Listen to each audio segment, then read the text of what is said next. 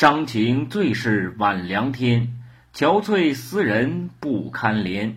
邀酒摧肠三杯醉，寻香惊梦五更寒。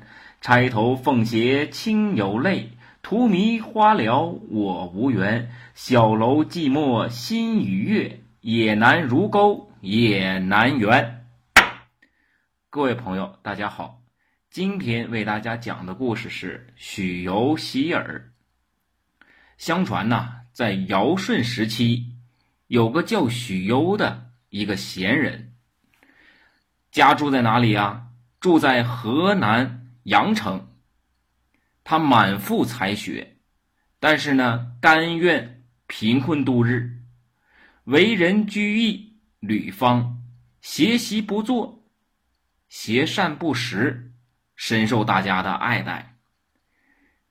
在尧帝当首领的一个期间，许氏部落在许由的带领下，活动于今日的颍水区域。也就是说，在登封、许昌、禹州、汝州、长葛、鄢陵等一些地方，这些地区啊，都后来都成为了许国的封地。许攸也被奉为许氏的祖先。相传，尧听说许攸是一个非常贤能的一个一个人啊，就想让他来继承自己的一个位置。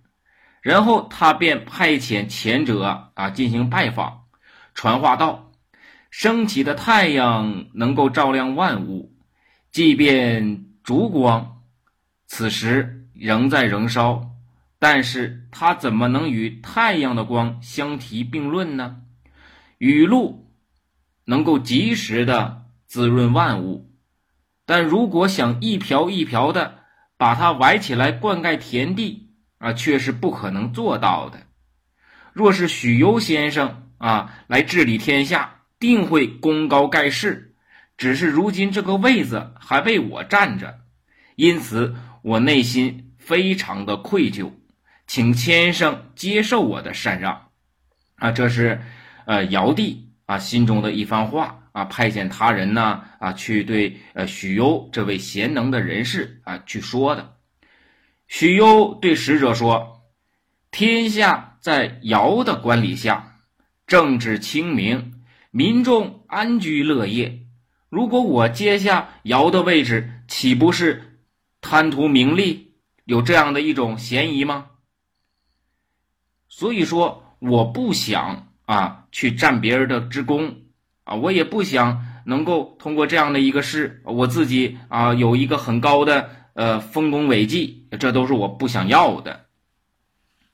接着呢，许攸又叹了一口气呀，继续的说：“一个人的志向应该像磐石那样的坚定，是不可动摇的。上山采野果，饮用清澈的河水，啊，这些都是为了修身养性，而不是为了谋取高官厚禄。我只想这样啊，终老一生。所以。”我不会接受你的禅让的。使者啊，将许攸的话原封不动的讲给尧帝听。尧听了这番话啊，知道许攸是铁了心肠，不会接受他的禅让，只好作罢。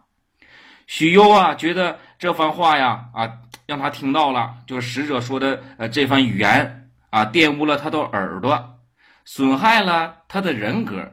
于是他就到饮水边上，不断的。清洗着自己的耳朵，希望能够将这些污秽洗掉。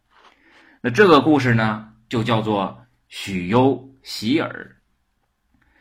如果我们在尧舜时期，那对于一个许攸的一个评价，那绝对是一个啊贤能之士，那也是一个非常有才华的一个人。但是如果许攸放在当今的一个社会之上，便显得格格不入。所以，许攸也许在那个年年代啊，非常的贤良。但是如果拿到今天，他不能够与时俱进的话，不能够去个性的话，也许呢，他也真的只有在深山老林之中啊，去过他想要的生活。我们不去评价许攸的对与错。我觉得许攸这样的生活也很好啊，站在自己的立场，以自我为中心，非常随性随遇的生活。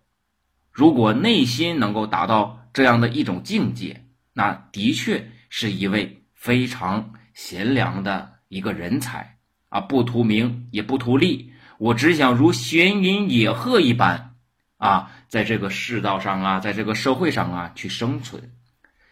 但是如果对于当今社会而言，许攸这样的人，也许他依旧会选择他所向往的一个生活。但是对于物欲横流的今天，那许攸洗耳，那可能他每一分每一秒他都需要洗耳，因为这个社会过于的浮躁。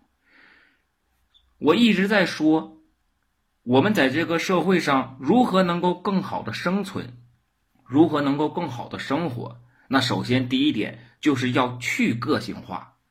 与一个人个性化太强，便显得格格不入。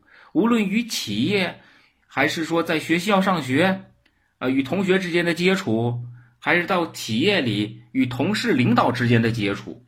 如果你的个性化太强，你的棱棱角角太分明，总是会有许多矛盾的一个出现。那听到这个故事的一个朋友，那你要去想了，许攸希尔这个故事，那告诉我们什么意见？他告诉我们，不愿意听取庸俗的东西，用来形容隐士的高尚节操。